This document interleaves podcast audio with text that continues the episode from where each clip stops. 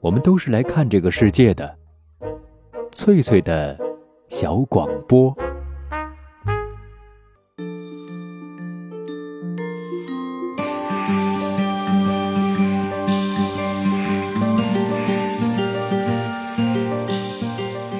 收音机旁的各位好朋友，晚上好，欢迎收听旅游节目《神州任我行》，我是主持人冯翠。别说哈，这几句话我一说出来，我还真有一点儿在直播间的感觉。但是我们这一期节目并不是直播，我现在是在昆明我自己的家里边儿，呃，我们做一期录播。前面的十八期节目里，我们一直是在讲山西。这些节目是十多年前我在福州一家广播电台做节目主持人时，在直播间做的直播，然后当时是被录了下来，又由于非常偶然的原因，一部分节目保留了下来。当然，他们是残缺不全的。说到有关山西的节目，我记得当时应该还有像悬空寺啊、衡山啊这些地方，平遥古城的节目应该也做了好几期，可是现在只播出了两期，很多节目都找不到了。当年最大的遗憾就是只到了晋北和晋中，没有能去晋南。这个遗憾大约在十年之后得到了弥补。四年前的国庆节，我终于踏上了前往山西南部的旅途，而且这一次旅行，我已经不再是以电台记者的身份出行了，而是一名普通的游客。今晚的节目时间里，我将和您分享我在山西南部的旅行经历。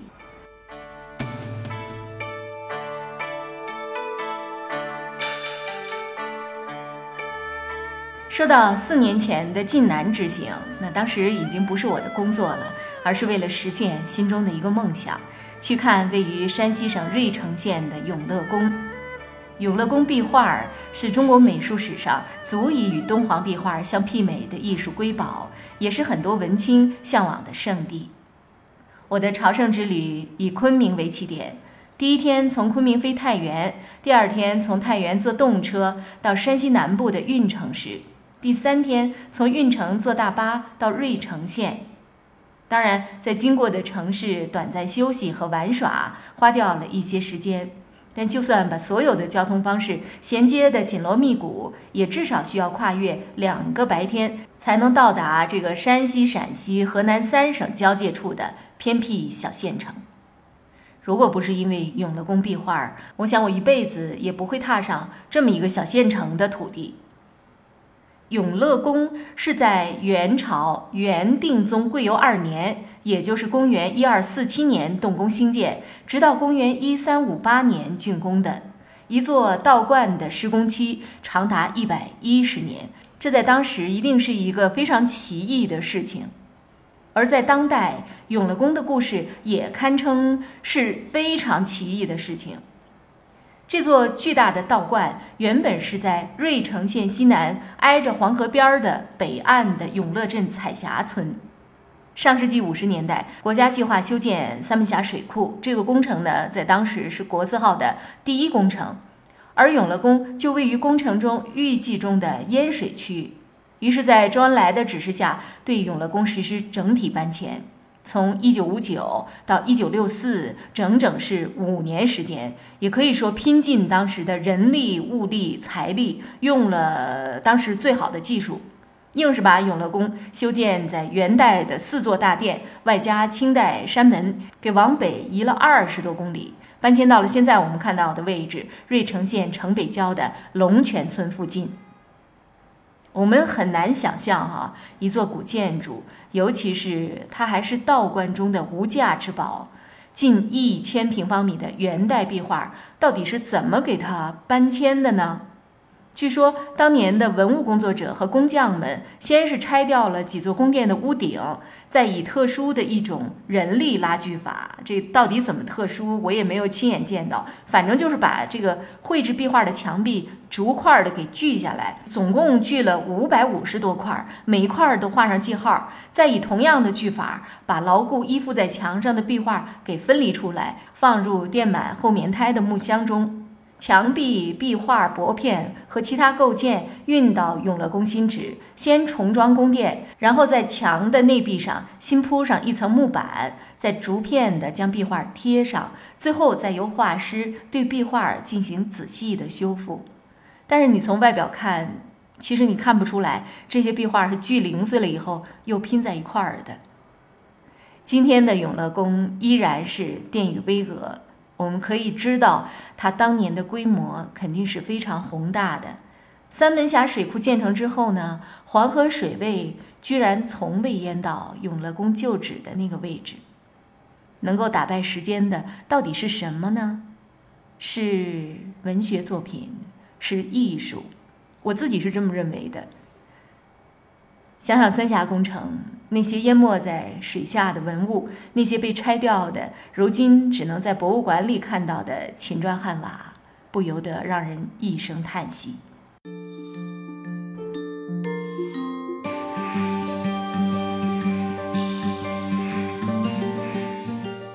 永乐宫原来叫纯阳观，是在宋代吕祖祠基础上重新修建的。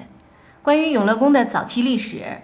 呃，建议各位读一本书。这本书我自己读过，我是去永乐宫之前开始看的，《多面向的神仙：永乐宫的吕洞宾信仰》，是一位美国学者写的，有田野调查风。无论是核心信息还是外围信息，都是很足够的。从这部很好读的这种通识文本里，不仅能够获取历史背景、宗教发展线索和艺术鉴赏所必须的相关知识，作者的写作方式也是我非常欣赏的，就是不断的提问，并尝试借鉴已有的信息给出答案，实在给不了的就留下问题作为探讨空间。还有一本书呢。就是我读的不是太好，不是太能看懂，但是也推荐给大家。元代永乐宫纯阳殿建筑壁画线描，作者是台湾的一位建筑历史博士，他写了篇博士论文，从技术层面分析中国古代壁画中建筑、人物、山水之间的关系，比如比例啊、相背啊什么的，是一个纯技术分析帖。以数学思路解读元代人朱浩古七位弟子所画的《吕祖成仙图》。关于永乐宫壁画，国内外已经有很多本研究专著问世，多家美术出版社也都出版了画册。那既然书也写了，画册上也印了，为什么还要千山万水啊，跨两个白天啊，巴巴的几千公里奔过去，只看上那么一眼呢？永乐宫的三清殿内是没有照明的，只能透过窗户透出的那种光线，非常微弱的自然光线，费劲地分辨墙上的袖子、脸孔、头冠、手脚、耳垂、眉眼儿、云朵、宝剑、护板、璎珞、群仙、大神。然而，我却有一种被晃得睁不开眼睛的，简直想匍匐在地的感受。只有亲眼见过实物，对建筑的体量和壁画的体量以及它们之间的关系，才会有一个真切的认识。而且，就是这种痕迹，确实承载人的精神世界，元朝人的精神世界。画册，你说最多有多大？八开本那么大，一个画页你只能看一些细节，当然它也展示全部，但是它太小了。而永乐宫三清殿里著名的《朝元图》，总面积四百多平方米，近三百个神仙，最大的人物有三米高，普通的也有一米九，满墙都是画儿，画两三米高的人物，这是一个什么样的工作量？他当时是怎么画的？这个事儿肯定是要经过周密计划的，而且他要有一个草图，也就是说，他先要在纸本上有一个小稿，然后才能够往墙上画。那墙上的这些画到底是什么人画的呀？怎么会画的这么好呢？当时的文明程度从这些壁画上可以显现出来。永乐宫的壁画好到什么程度？在现场，你可以试着画一画；不到现场，你很难感觉到。只看画册，你就会想：哎，这不就是杨柳青年画吗？不就是画点图吉利的人物图案吗？但是你拿出画本，对着墙上画几笔，就能够知道猿人的壁画是有多好，有多妙。西王母脸上的线条，脸颊上微妙的肥，嘴角上微妙的抿，就那么一笔，是画师的全部。画师的一笔，怕是黄河子孙历经几百年、上千年的积累才能到达的文明的高度。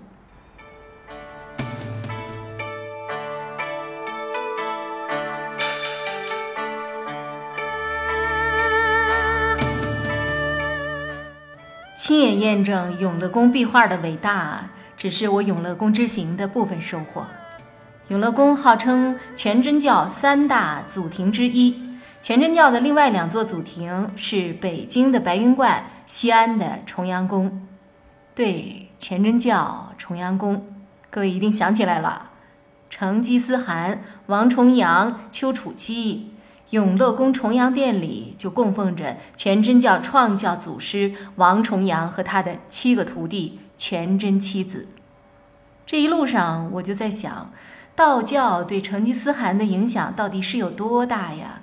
丘处机去大漠见过成吉思汗之后，大汗发出所谓止杀令，这是不是根本就是个伪命题，或者就是个传说呢？道教在元朝是有几个意思啊？蒙古人不是信奉长生天、萨满教和藏传佛教的吗？为什么花那么多的时间修建道教的重阳宫、白云观和永乐宫？其中以有限信息拼接出来的人格分裂版成吉思汗最让我失控，就可见这个信息它是非常单薄的，而且是很刻板的。成吉思汗向丘处机询问长生不老之术，这有可能吗？他能不知道人类的生命是无法打败时间的吗？视人命为草芥，有屠城癖好，用刀砍碎过人骨。六十五岁还亲自上战场打西夏的成吉思汗，难道不知道人命跟草棍儿一样一折就断吗？难道还妄想自己的骨头是铜铸铁打，真会得道成仙吗？一个视武力为真理的人，他的价值观有可能是一百八十度大掉头的吗？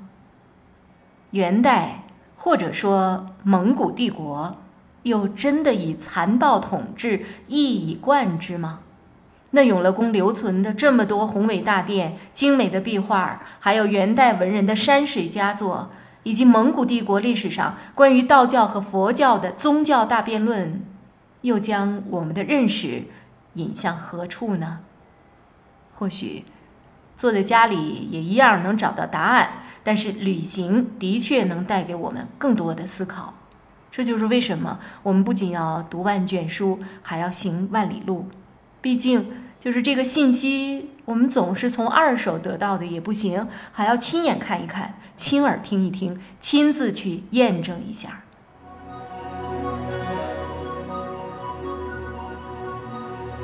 节目进行到这儿，我们稍微休息一下，来听一首歌，之后继续分享我在山西南部的旅行经历。为你，我用了半年的积蓄，漂洋过海的来看你。为了这次相聚，我连见面时的呼吸都曾反复练习。言语从来没能将我的情意表达千万分之一。为了这个遗憾，我在夜里想了又想，不肯睡去。记忆它总是慢慢的累积在我心中，无法抹去。为了你的承诺，我在最绝望的时候都忍着不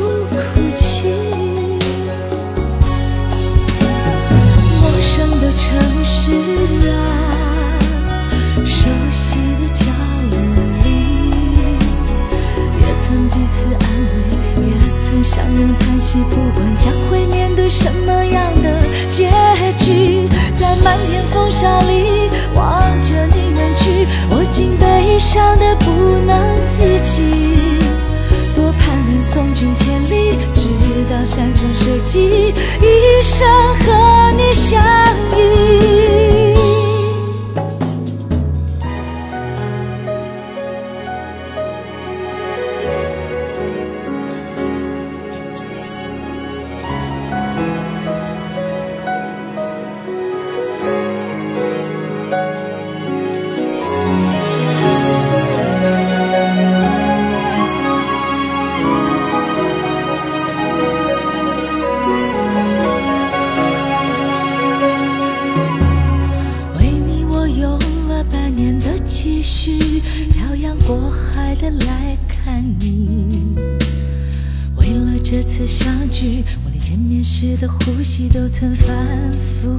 练习。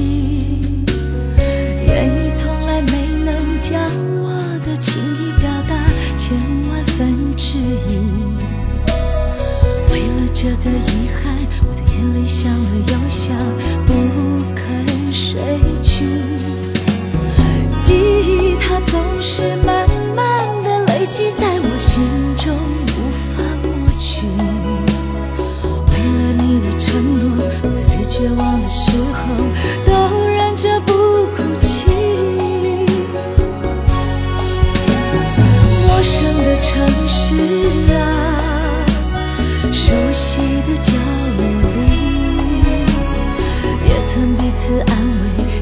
曾相拥叹息。不管将会面对什么样的结局，在漫天风沙里望着你远去，我竟悲伤的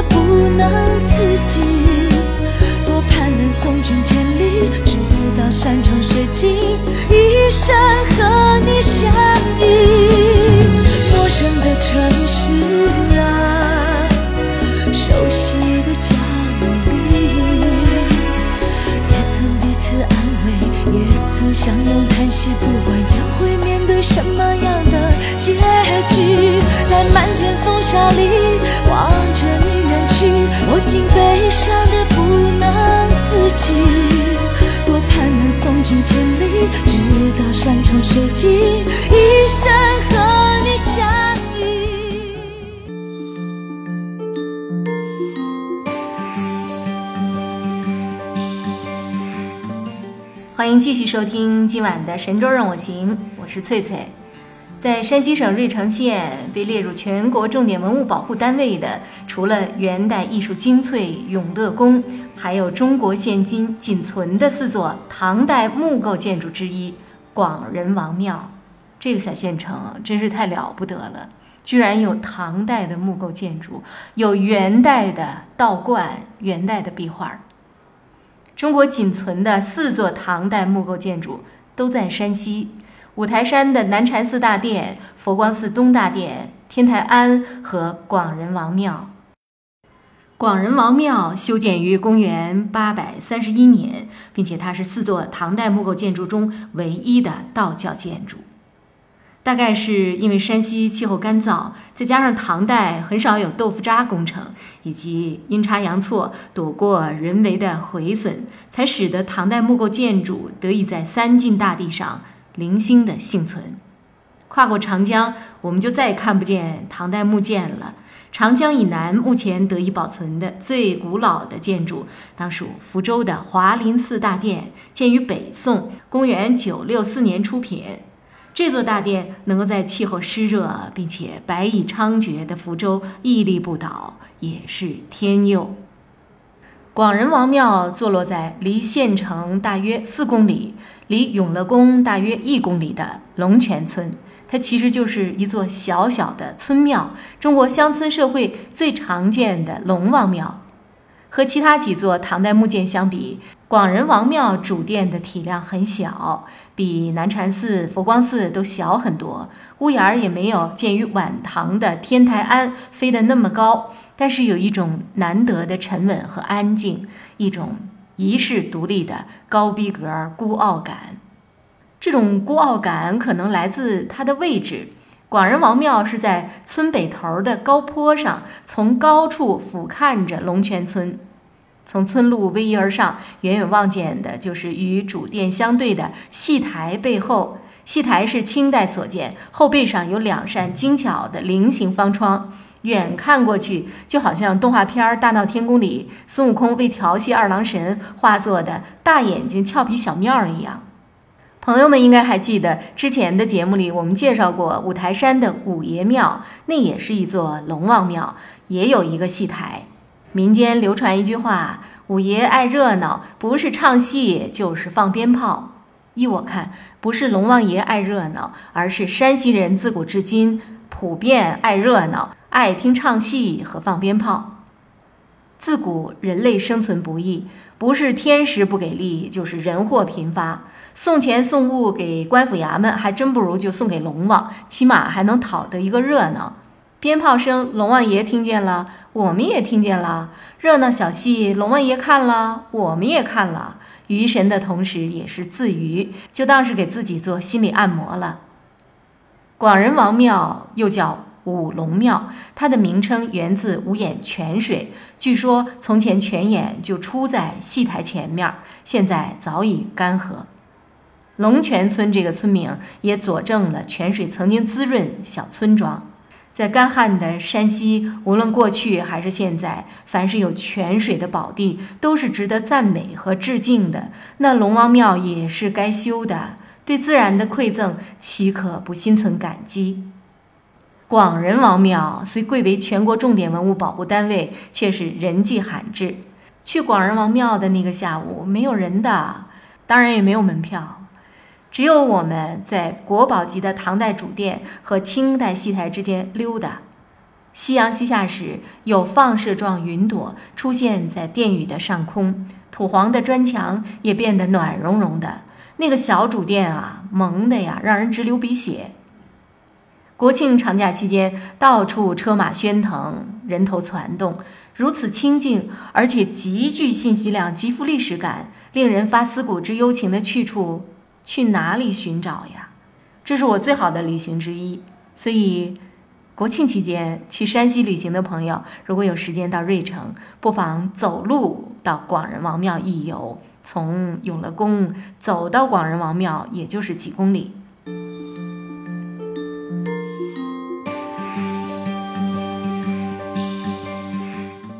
离开芮城县，我的下一个目的地是山西省的永济市。去传说中《西厢记》故事的发生地普救寺，据说那里是无数处于恋爱之中的少男少女心中的圣地。关于在永济的游历，本期节目就不多说了。这里想重点分享一下芮城到永济的交通。永济市是隶属于山西运城市的一个县级市，城区离永乐宫所在的芮城县仅七十公里，两地属于邻县。照理说，这交通应该非常方便。从昆明出发前，我使劲查阅了一下从芮城到永济的交通方式，发现这两个地方既不通火车，居然也没有直达的班车。当时还以为这个网上信息是有误的，或者是已经过时的信息。到了当地一打听，还真是这样。从芮城到永济，需要在黄河边儿，在一个叫风铃渡的小镇转车。别看风陵渡在今天只是一个小镇，在古代却大大有名。它号称黄河第一渡口，是连接山西、陕西、河南三省的要冲。问世间情是何物？只教生死生死相许。金庸小说《神雕侠侣》第三十三回。风铃夜话，十六岁的郭襄第一次与姐姐郭芙、弟弟郭破虏出门旅行，替父母郭大侠、黄帮主去山西晋阳，也就是太原，给全真教掌门丘处机带话儿。返程时，在必经之地风铃渡遭遇倒春寒，寒流致使河面出现薄冰，船不能行，人不能走。姐弟三人只好搁就在风铃渡一家客栈里，和等待过渡的南北旅人围炉夜话。正是在此夜，听江湖人士传扬神雕侠行侠仗义的故事，使得少女郭襄对行事诡异的神秘男子心生向往，春心萌动。风铃渡口初相遇，一见杨过误终身。这是金庸笔下最动人的爱情故事之一。我在风铃渡的经历也非常的离奇，就是和当地人的那种很有趣的出行方式相关。这两个县城只相隔七十公里，但是呢，却要在另外一个镇子上转一下车，这个简直是超出我以往的旅行经验。在芮城县的客运站，到处都找不到售票厅，只好问客运站门口一个中年大叔。大叔告诉我呀，客运站没有售票厅，还问我要去哪儿。我以为他是开私车拉客的，担心上当受骗，一开始还不肯说。可是后来实在想不出办法，就告诉他我要去永济。这个中年大叔告诉我，没有去永济的直达车，想要去永济，就去路边一个变压器下面等车，先到枫林渡，再倒车去永济。虽然有客运站，但是班车不进站，直接在路边上上客人，先上车再买票。车到枫林渡也不进站，司机远远看见一辆。从枫林渡开往永济的班车，于是追上去，大着嗓门将其拦下，就好像交警开车拦下违章车辆一样。当场两辆车就停靠在路边儿，我下车取行李，再上车，无缝对接。在山西南部的这个小县城和小村镇，售票厅坐在玻璃柜台里的售票员。标明车次和票价的电子显示屏，这些耗资成本都是不存在的，就靠你告诉我你要去哪儿，我告诉你怎么走来推进事件发展。而且据我留意观察，自己并没有因为是个游客就被当地人另眼相看，多收钱。按照这种方式一路走来，消耗的时间成本相比在城市反而降低了。既不用排队买票，也不用候车，遇见车就上，开车才买票。你告诉司机你要去哪儿，司机告诉你在哪儿下车，还帮你转车。后工业时代的秩序感在这里荡然无存。人们出门远行靠的是什么？是另外一种秩序，就是人和人之间的信任。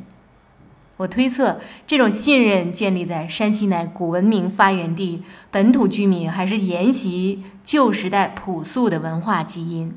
文明如果能够达到人人有诚信，即便政府力量不介入，民间也自能把事情梳理得妥妥当当。至于芮城和永济两个邻县之间为什么没有直达班车，必须在枫林渡转车？回到昆明后，我查了好多信息，我就是找不到答案。可能是因为这个人少，开车开班车不划算。我想大概还是就是因为某种习惯吧。枫林渡自古是交通要冲，至今它还是非常有存在感，是南来北往的旅人绕不开的奇妙所在。如果那天晚上黄河水未曾遭遇寒流，郭家三姐弟很可能一叶扁舟过河，直接往襄阳赶路去了。又或者从山西晋阳到湖北襄阳有第二条路可以走，不必过枫林渡，郭家二小姐就不会遇到令她一辈子都不能忘怀的神雕侠了。枫林渡就是这样一个有故事的地方。枫林渡，一见杨过，终身误。这样的故事，就算发生在今天，也自有它的道理。各位好朋友，今天的神州任我行节目到这里就要结束了。我是翠翠，祝您一路平安，我们明天见。天南地北双飞客，老翅几回。欢乐曲，